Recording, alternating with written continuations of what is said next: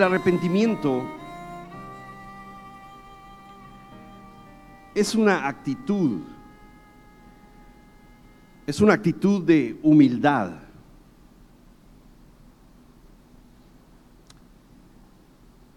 Una actitud de un corazón contrito hacia Dios y hacia nuestro prójimo. El arrepentimiento comienza con un cambio en nuestra mente y al usar la palabra mente, por favor yo quisiera aclarar que no estoy pensando en la mente como nosotros lo pensamos. Eh, perdón, pero en mi pensamiento estaba la forma en la que la Biblia se refiere a nuestros pensamientos. En la Biblia, los pensamientos no están eh, como nosotros lo asumimos en nuestra cabeza. No se originan ahí. Cuando un papá le dice a su hijo, hijo, piensa, ¿dónde se toca? Hijo, piensa. ¿Cuántas veces escuché a mi papá decirnos eso? Hijo, piensa en algo, piensa en lo serio de esto. Y él se hacía así, o a veces así, piensa. Eh, usaba el dedo así cuando estaba un poquito más molesto. piensa bien. En la Biblia, o teniendo la mentalidad de la Biblia, digámoslo así, un hombre diría, hijo, piensa. Porque los pensamientos en la Biblia están en el corazón.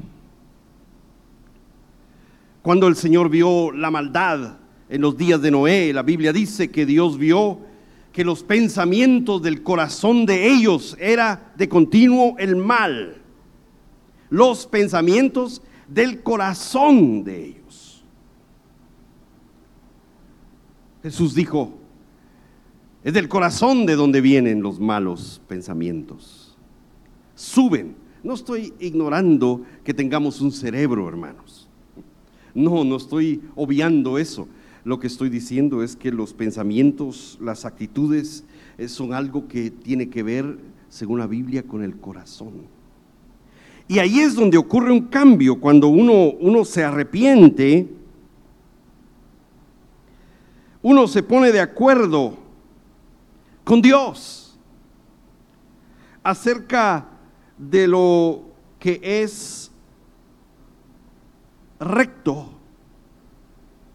justo, o usando una palabra más moderna, correcto, y aquello que está equivocado, aquello que es injusto, aquello que es pecado. Uno se pone de acuerdo con Dios. Deja uno que sea Él quien defina lo que es justo, lo que es correcto. Y abandona uno ese, esa actitud de querer uno definir lo que es correcto, lo que es justo. Ese es el problema que nosotros tenemos, que nosotros queremos definirlo. Queremos ser nosotros quien define no, pues esto está bien. Y yo por eso lo hago. Y, la pregunta famosa, ¿verdad? ¿Y qué tiene de malo? Cuando alguien lo reprende a esta persona, la respuesta es, ¿y qué tiene de malo? Pues yo lo hice porque lo considero bien. Cuando una persona tiene un corazón arrepentido, se despoja de esa actitud que lo hace creer que tiene el derecho de decidir qué es lo correcto, qué es lo incorrecto, y, se la entrega, le entrega ese derecho a quien le pertenece únicamente, que es a nuestro Creador.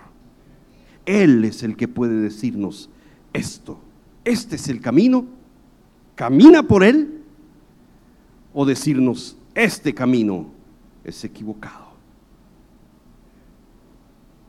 La Biblia es clara al decirnos que a nosotros los seres humanos hay caminos que nos pueden parecer muy buenos, muy derechos. Resulta que al final es un camino de muerte. Escogimos de acuerdo a nuestro criterio, pensando que estábamos escogiendo bien y resultó ser un camino de muerte. Así que, habiéndole entregado a Dios,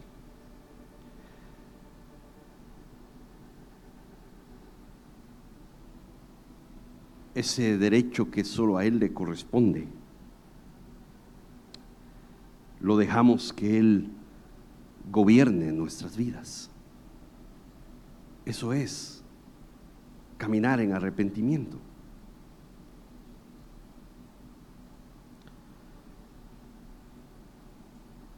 Involucra volvernos del pecado, apartarnos de él,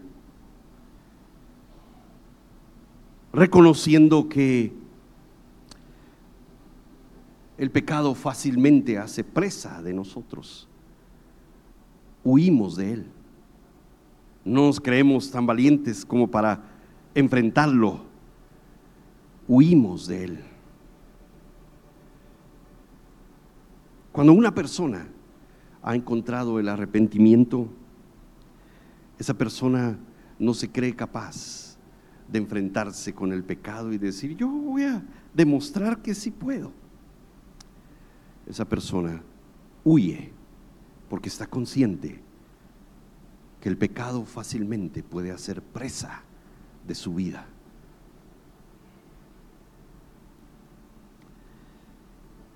Muchas personas expresan tristeza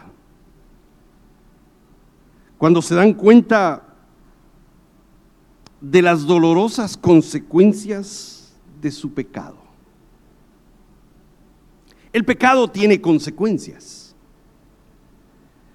Y cuando una persona se da cuenta de las dolorosas consecuencias de ese pecado, la persona se lamenta. Puede que hasta llore. Y llore amargamente. Pero aún así, puede ser que eso no sea arrepentimiento.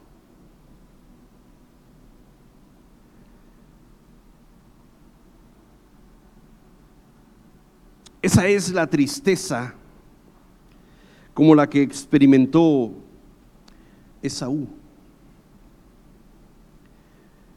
Esaú menospreció la primogenitura y entendiéndose lo que eso significaba, el primogénito de la familia era el que recibía la doble porción, sí, la herencia material, física, pero también había una herencia espiritual. Si esa familia era una familia pagana y tenía dioses, los dioses de papá pasaban a manos del primogénito. Él heredaba al dios o los dioses de su papá si era una familia pagana. En el caso de Saúl, él no pertenecía a una familia pagana. Él tenía la oportunidad de ser el heredero del Dios de su papá, Isaac, quien había heredado la relación con el Dios de su papá Abraham, abuelo de Esaú. Entonces, cuando Esaú eh, menospreció la primogenitura, él estaba menospreciando al Dios de Abraham. Él se dio cuenta después de lo que eso traía, las consecuencias que eso trajo. Pero Esaú quería la bendición. Él llegó con su papá Su hermano había llegado antes y se había llevado la bendición. Y Esaú le pregunta a su papá, una pregunta muy lógica, una pregunta que hasta nosotros nos haríamos. ¿No tienes otra bendición? ¿No te resulta fácil decir, así como bendijiste al, al que se llevó la, la bendición, la primera bendición? ¿No te resulta fácil ahora decir esas mismas palabras sobre mí y bendecirme a mí también? ¿No tienes más que una sola bendición? ¿Verdad que nosotros diríamos, sí, verdad? Porque es fácil volver a decirle lo mismo al otro y ya los bendije a los dos para que ya estén tranquilos. Isaac le respondió, no, no funciona así, hijo. Hay una sola. Y alguien vino y se la llevó. Entonces, la Biblia dice que Saúl alzó su voz y lloró amargamente. El escritor de Hebreos toma ese acontecimiento para explicarnos a nosotros que Saúl no encontró arrepentimiento él nunca encontró arrepentimiento, aunque él procuró la bendición hasta con lágrimas. Eso no es arrepentimiento. Papá, dame la bendición. El arrepentimiento pregunta o pide dame la relación. El falso arrepentimiento, el remordimiento dice, dame la bendición. Quiero lo que perdí. Quiero recuperar lo que perdí. Sin darse cuenta que lo que había perdido era más importante que algo material, la relación. Y él no encontró lugar para el arrepentimiento porque su vista estaba puesta en lo terrenal, en lo superficial. Y aunque la procuró con lágrimas, la bendición no encontró lugar para el arrepentimiento.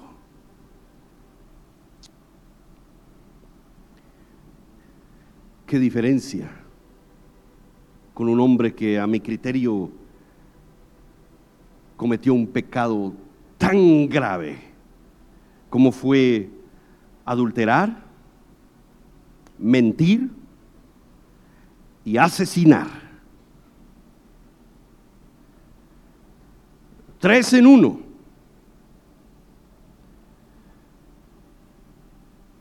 Pero cuando el profeta llegó delante de este hombre y le dijo, tú has pecado, le contó una historia que había sucedido en su reino. Era una, un, un, juicio hipotético que le pidió al rey como juez de Israel que realizara.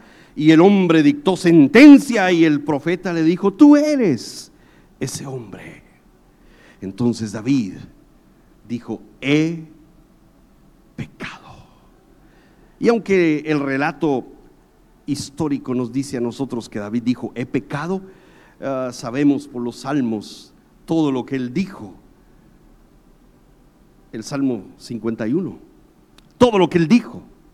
He pecado contra ti solo, he pecado, he perdido mi relación. Devuélveme esa relación. Devuélveme lo que perdí. Me, me he secado por estar separado de ti, oh Dios. He pasado callado por meses tratando de encontrar una salida a esta situación, pero me he secado. Mi verdor, la vida, se convirtió en sequedades de verano. Regrésame. Dame tu espíritu. Regrésame a una relación el profeta declaró, tu pecado ha sido perdonado. encontraste el arrepentimiento. El arrepentimiento pide por la relación. El remordimiento pide por no sufrir las consecuencias. Qué diferencia, hermanos. Por eso el arrepentimiento es poderoso. Logra cosas grandes en la presencia de Dios. Y yo quiero llevarlos hoy, después de una introducción tan larga, que no es introducción, a un mensaje del profeta Jeremías. Cuando el profeta Jeremías habla en contra de los reyes de Israel. Hay una profecía ahí eh, poderosísima. Algo que, que, yo quiero que cuando nosotros leamos este pasaje, por favor, hermanos, eh, nos hagamos lo posible por colocarnos en, en el lugar de este hombre, como que si a nosotros se nos estuviera diciendo esta profecía, ¿ok? Y yo sé, hermanas, que tal vez eh, para ustedes, por su género femenino, sea difícil decir, pero ¿cómo me identifico yo con un rey? Género masculino. Miren, pongámonos en la situación de él, ¿ok? Esforcémonos y leamos algo que el profeta le dice a este rey en el versículo 24 del capítulo 22.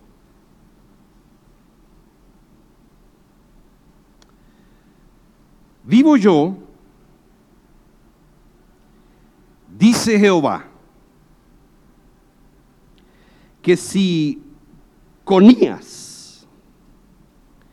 hijo de Joacim, quedémonos hasta ahí.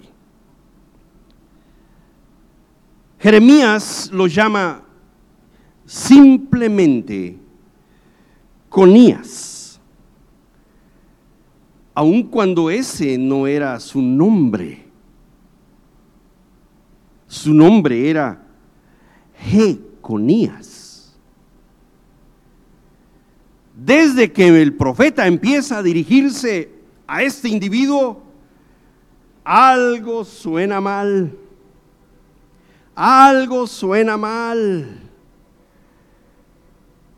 Él usa un nombre que para nosotros no dice mucho, pero necesitamos meditar un poquito en esto. Su nombre era Jeconías. Su nombre significa Jehová será firmemente establecido. Eran de esos nombres que se usaban en los tiempos antiguos en los que eh, el nombre de Dios se, se contraía y se usaban solo dos letras del nombre de Dios. Ja, ja era para referirse a Dios. Entonces eso se le ponía a un nombre para una persona. En la traducción nuestra dice G, pero es el nombre de Dios. G, Conías. Jehová será firmemente establecido. Pero por eso les digo que desde que el profeta empieza a referirse a este hombre, algo suena mal. Lo llama solamente Conías, quitándole la parte de su nombre que se refiere al nombre de Dios. Le quita el nombre de Dios. Eh, algo así como, sin darnos cuenta, nosotros lo hacemos, pero no lo hacemos por mal, no lo hacemos como una pronunciación de juicio, pero, por ejemplo, nosotros tenemos personas que se llaman Samuel, por ejemplo, pedido a Dios ¿Dónde está el término Dios en ese nombre? Él, al final.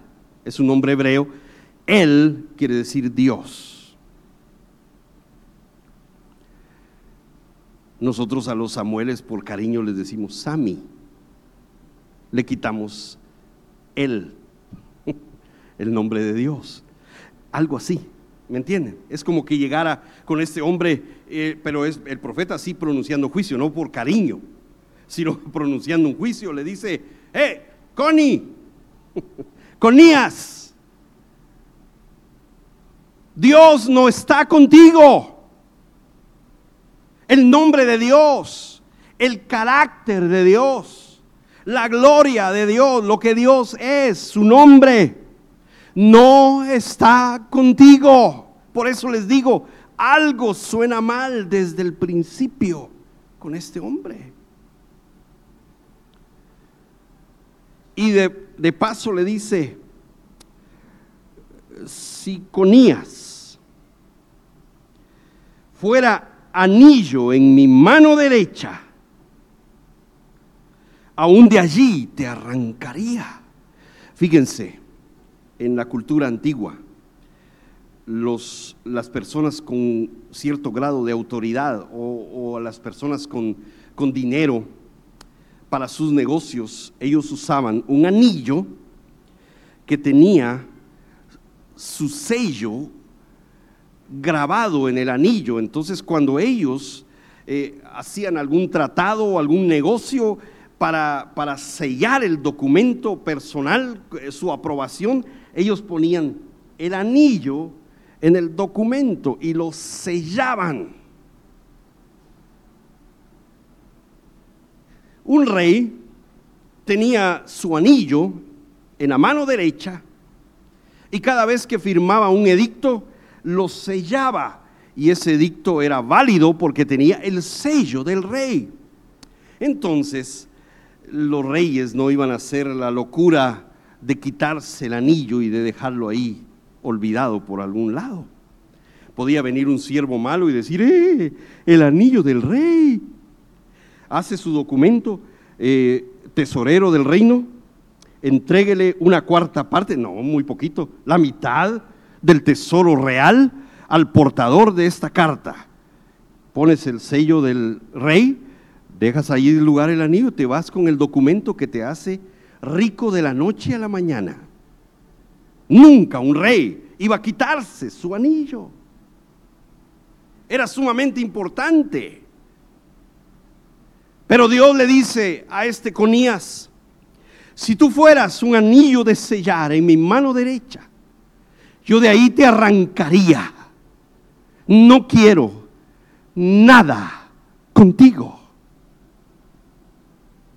No quiero. Tú no me representas. Tú no eres un fiel representante mío. No eres mi sello. Tú no tienes mi carácter. E, entienden, hermanos, que esto ya se está poniendo feo. Pero pongámonos en el lugar de Conías. Recibes ese mensaje del profeta. Te entregaré en mano, verso 25, de los que buscan tu vida y en mano de aquellos cuya vista temes, sí, en mano de Nabucodonosor, rey de Babilonia, y en mano de los caldeos. Los babilonios tenían la ciudad sitiada. El enemigo estaba alrededor queriendo conquistar la ciudad. Y Dios le dice a este rey, encima de que su nombre no tiene el nombre de Dios, encima de que Dios no quiere nada con él, porque le dice, si fueras anillo de sellar, de ahí te arrancaría. Ahora le dice, te entregaré en mano de tus enemigos. Yo no voy a defenderte, yo no voy a hacer nada. Verso 26, te haré llevar cautivo a ti y a tu madre que te dio a luz, a tierra ajena en que no naciste y allá moriréis. ¿Te vas a ir al cautiverio? ¿Tú? Otros van a sufrir las consecuencias también de tu pecado, tu misma mamá que te dio a luz. Ella se va contigo al cautiverio. Allá morirán, no regresarán. Se van definitivamente. No volverán. Miren, cuando uno sale de un lugar eh, pensando que no volverá, es diferente a cuando uno sale pensando que algún día regresará. Cuando yo salí de Guatemala para ir a Sudamérica, no sé por qué, pero yo pensaba que yo nunca iba a regresar a Guatemala.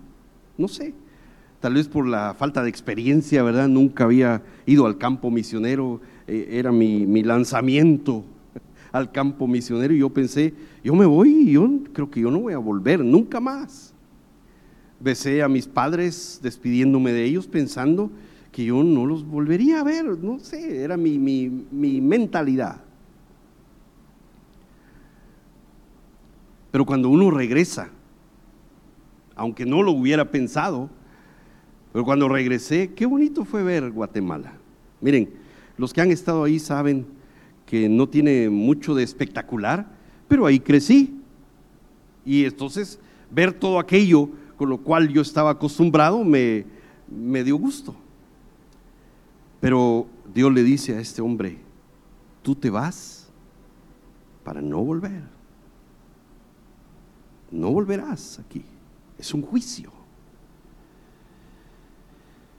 Verso 27 y a la tierra a la cual ellos con todo el alma anhelan volver, allá no volverán. Entonces, esta pregunta la van a entender ustedes si estuvieron aquí el día viernes. Si no la entienden, pregúntenle a los que estuvieron. Pero después, verso 28, una pregunta que, que ahora vamos a, encontrarle un poco de sentido. ¿Es este hombre Conías una vasija despreciada y quebrada?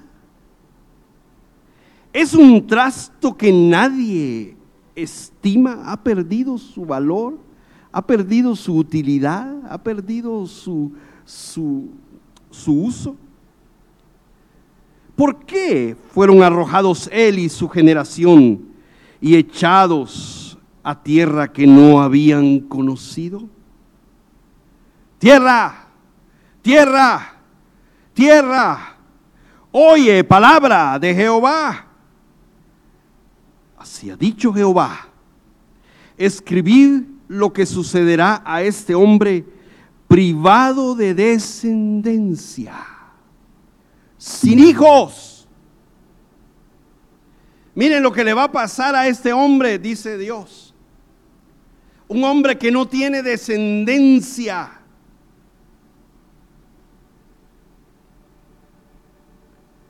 Hombre a quien nada próspero sucederá en todos los días de su vida. Ay, hermanos, qué consecuencia por el pecado. No vas a tener hijos vas a ser privado de descendencia y además nada próspero te sucederá en todos los días de tu vida, hermanos. Qué consecuencia, qué, qué juicio.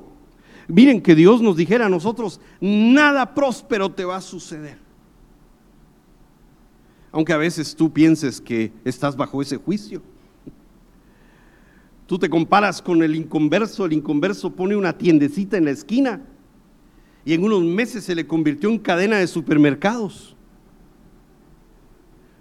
Tú te pones una cadena de supermercados y en unos meses se te volvió una tiendecita en la esquina, para atrás, por hacer los negocios con rectitud. A veces pierdes, o lo que el mundo le llama perder.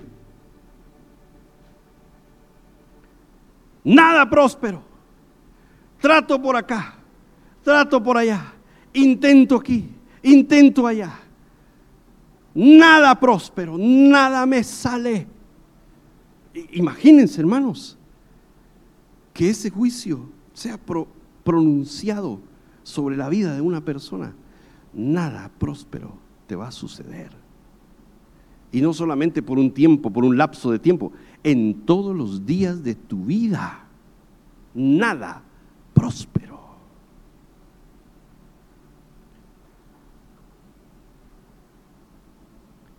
Pero Dios preguntó,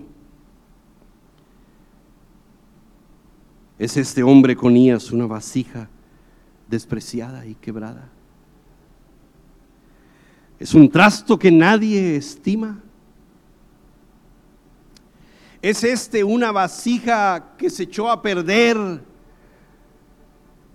y hay que desecharla porque ya no tiene reparación? ¿Recuerdan? ¿Cuántos estuvieron aquí el viernes? Levanten su mano. Ah, no hombre, casi todos estuvieron. No tengo tiempo para explicar esta pregunta, pero lo que quiere decir es, ¿este hombre va a responder? ¿O está tan endurecido por el pecado que ya es como una vasija que ha pasado por el fuego y se ha echado a perder, pero ya endurecida, ya pasada por el horno, ya no se puede volver a hacer como cuando esa arcilla blanda en la rueda del alfarero, ahí si se echa a perder, todavía se puede hacer otra vasija y, y, se puede moldear y darle la forma que el alfarero quiera porque es barro blando en sus manos. Entonces Dios pregunta en medio de su juicio. Y quiero decirte, hermano, que siempre que el pecado te alcanza y tú fallas y vienen las consecuencias, en medio de las consecuencias, Dios siempre va a preguntarte, ¿eres una vasija despreciada? ¿Eres un trasto que nadie estima?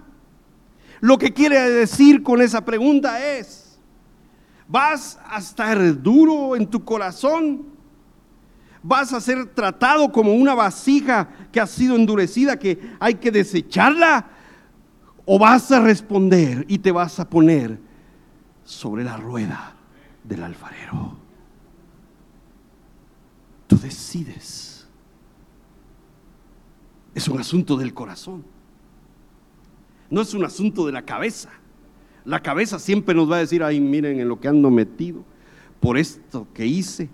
Pero bueno, voy a tratar de salir de esto. No, hermanos, es un asunto del corazón. Aquel que se pone sobre la rueda es el que dice, alfarero, me arruiné, me arruiné, pero me pongo como barro en tus manos porque tú tienes la habilidad. Eh, alfarero, al fin de cuentas, años y años de hacer vasijas me dan la confianza en que tú puedes hacer una vasija otra vez con este material. Esa vasija que se echó a perder, tú la puedes hacer según tu voluntad, como tú quieras me pongo ahí en tus manos, porque eso es arrepentimiento, darle a Él el gobierno sobre nuestras vidas, no excusas. Ay Dios, tú sabes que lo hice porque, bueno, no me quedaba otra, pero ahora te pido que me ayudes con estas consecuencias. Si las pudieras quitar, sería una gran bendición para mí. El alfarero te dice, no, si las quito, lejos de ser una bendición te voy a dañar. Tengo que aplastarte y volverte a hacer si tú te dejas, si tú te pones sobre la rueda, o vas a responder como un trasto, una vasija que nadie estima, porque ya está endurecida.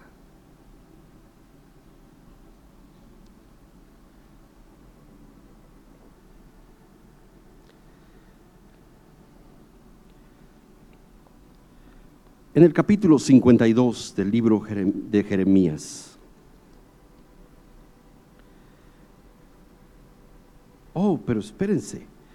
Antes de ir ahí, déjenme leer todavía el, eh, la, la, ¿cómo le llamarán aquí en Monterrey a la guinda sobre el pastel, la cereza sobre la guinda? La cereza sobre el pastel. Para terminar, nada próspero sucederá en todos los días de su vida, porque ninguno de su descendencia logrará sentarse sobre el trono de David ni reinar sobre Judá. Este hombre está privado de descendencia y si en algún momento hubiera descendiente de él, no se sentaría en el trono de Judá. ¿Por qué? Porque no tiene descendencia y nada próspero le va a acontecer en todos los días de su vida.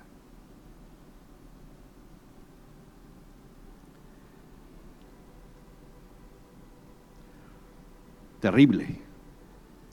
Te has puesto en el lugar de Conías, me has seguido, pero poniéndote tú en el lugar, hermano, hermana, de Conías. ¿No te, ¿No te dio ya una desesperación y pensar, ay, ay, ay, esto sí es un caso sumamente difícil? Recuérdate de la pregunta, ¿es este Conías una vasija despreciada y quebrada? ¿Es un trasto que nadie estima? Capítulo 52, verso 31.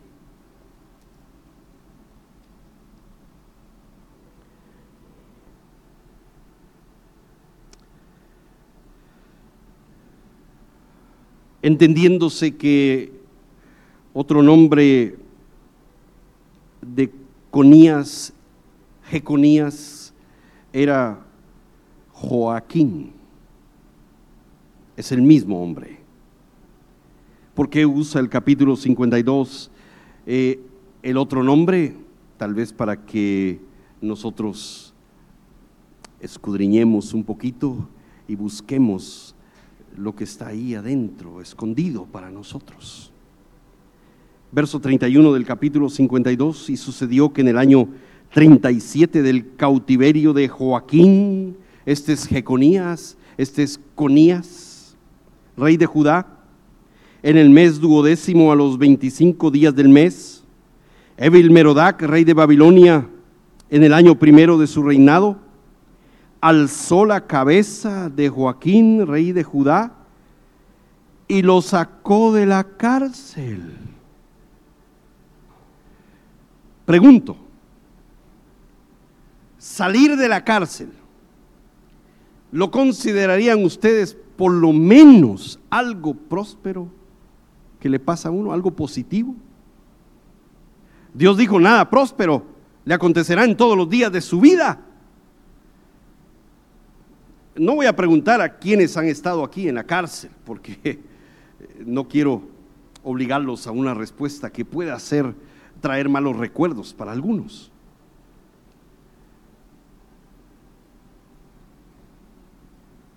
Pero sí he visitado gente en la cárcel. Y solo visitar gente, en una ocasión fui a visitar a un hermano que con injusticia había sido metido en la cárcel.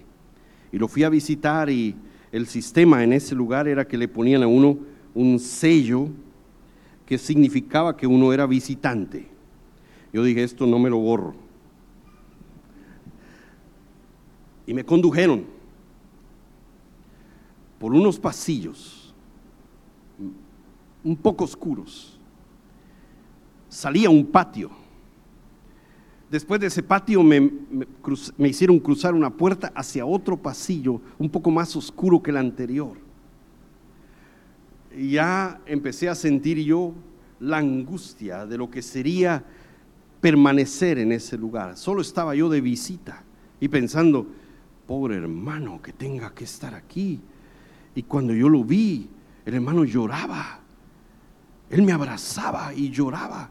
Yo trataba de consolarlo porque yo era testigo de que injustamente este hombre estaba en ese lugar. horrible.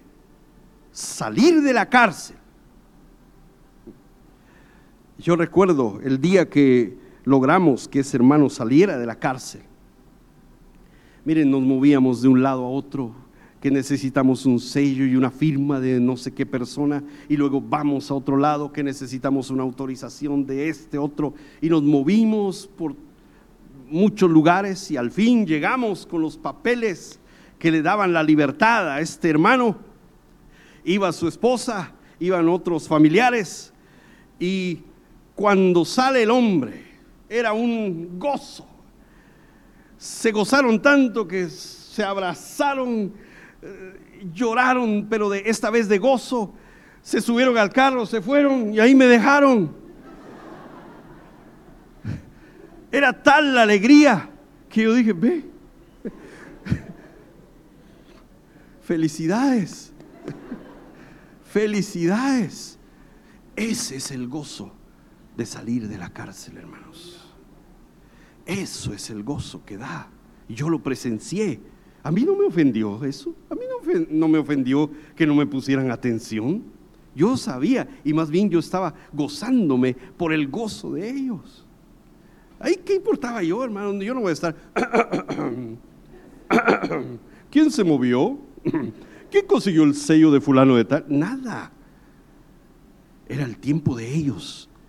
Me dio gozo ver eso, pero yo entendí y recuerdo esa ocasión, hermanos, el gozo que es salir de la cárcel y después de 37 años de cautiverio, este hombre sale de la cárcel al hombre al que Dios le dijo, nada próspero te acontecerá en todos los días de tu vida. Eh, ahora, así como al principio yo les dije, algo suena mal, algo suena bien aquí, hermano. Verso 32.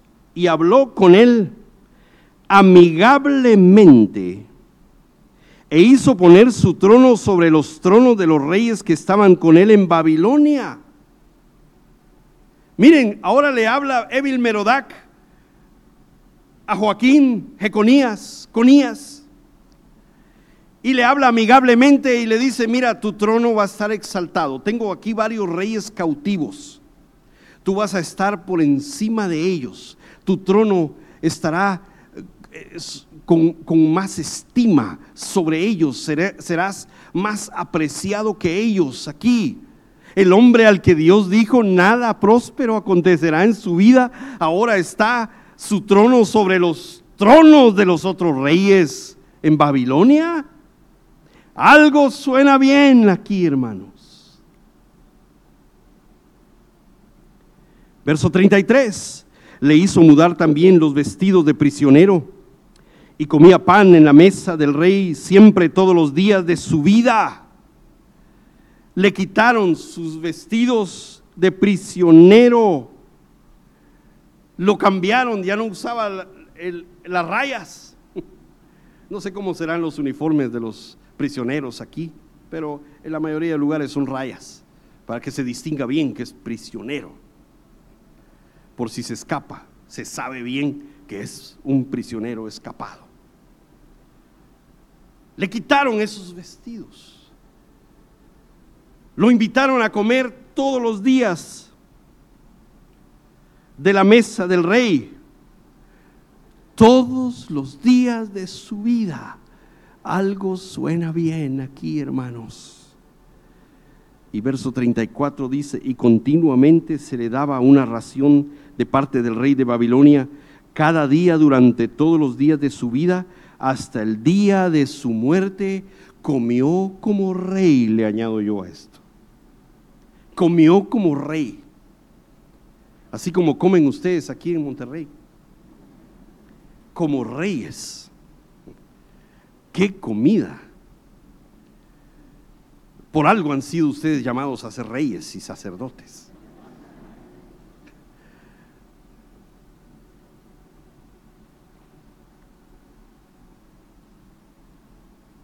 Algo suena bien aquí.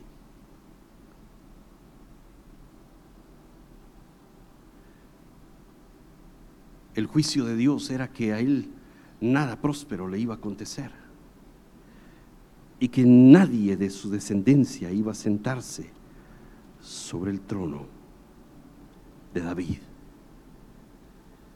Mateo capítulo 1.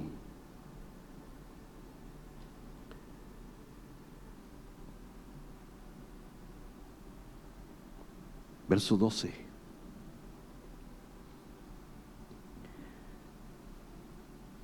después de la deportación a Babilonia,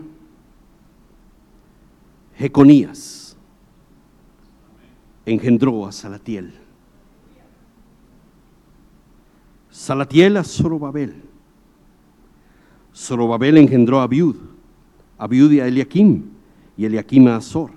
Azor engendró a Sadoc, Sadoc a Akim y Akim a Eliud.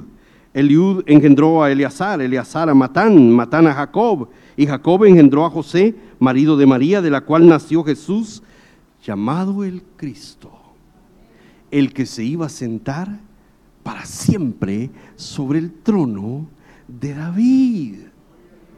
Cuando Dios había dicho que Jeconías era un hombre privado de descendencia y que ninguno de sus descendientes se sentaría en el trono de David, resulta que uno de sus descendientes se va a sentar para siempre.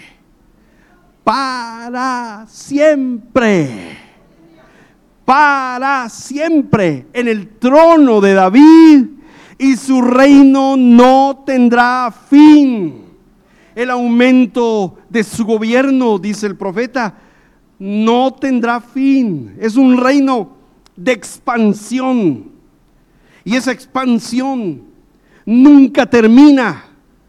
Pero el mero centro de ese reino es el trono de David, el reino de Dios en el que está sentado Jesús. Jesús, descendiente, no solo de David, el hijo de David, sino descendiente de Jeconías.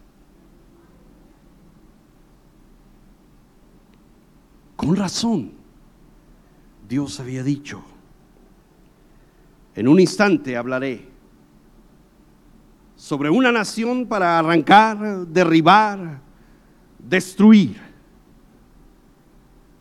Pero si se arrepiente, en un instante hablaré de esa nación para plantar, para edificar. Porque el arrepentimiento, hermanos, logra cosas grandes delante del trono de Dios. Recuerden, Dios, el Dios justo, el Dios justo, el Dios santo.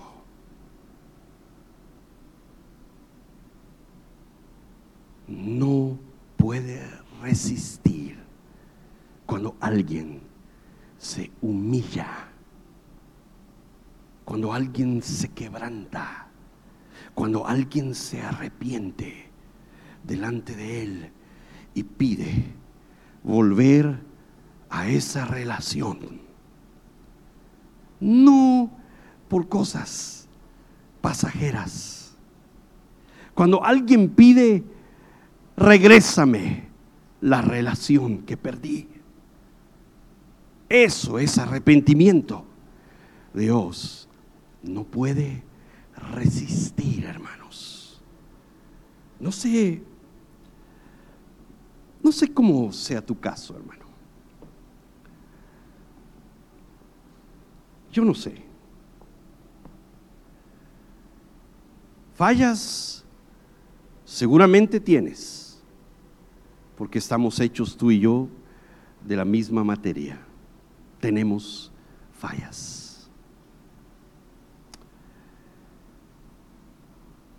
Y se pone más difícil la situación para nosotros porque delante de la corte celestial hay una voz que constantemente está usando nuestras fallas para acusarnos.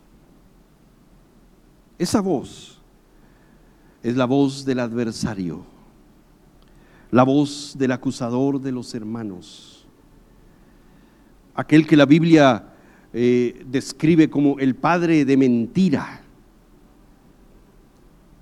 Pero saben que muchas veces, cuando de nosotros se trata, ni siquiera tiene que mentir. Le damos razones suficientes para alzar la voz en la corte celestial. Y muchas veces no tiene que mentir, solo tiene que decir lo que hemos hecho y que somos merecedores del castigo.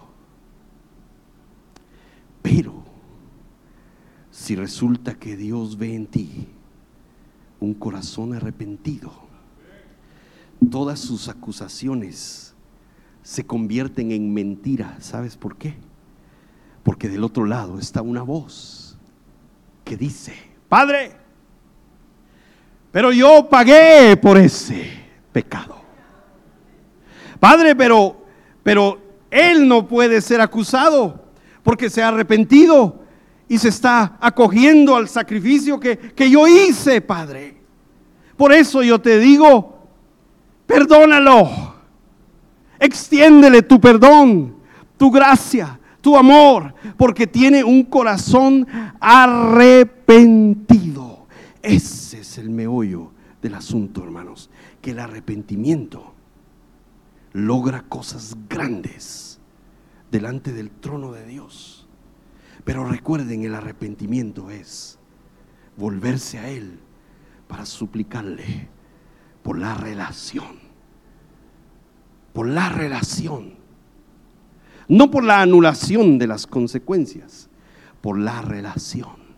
Y muchas veces esas consecuencias, y siempre, mejor dicho, esas consecuencias, si tú las aceptas, te van a empujar a la relación que perdiste. Pero si tienes un corazón arrepentido, dame, Padre, la relación. El arrepentimiento logra cosas grandes delante del.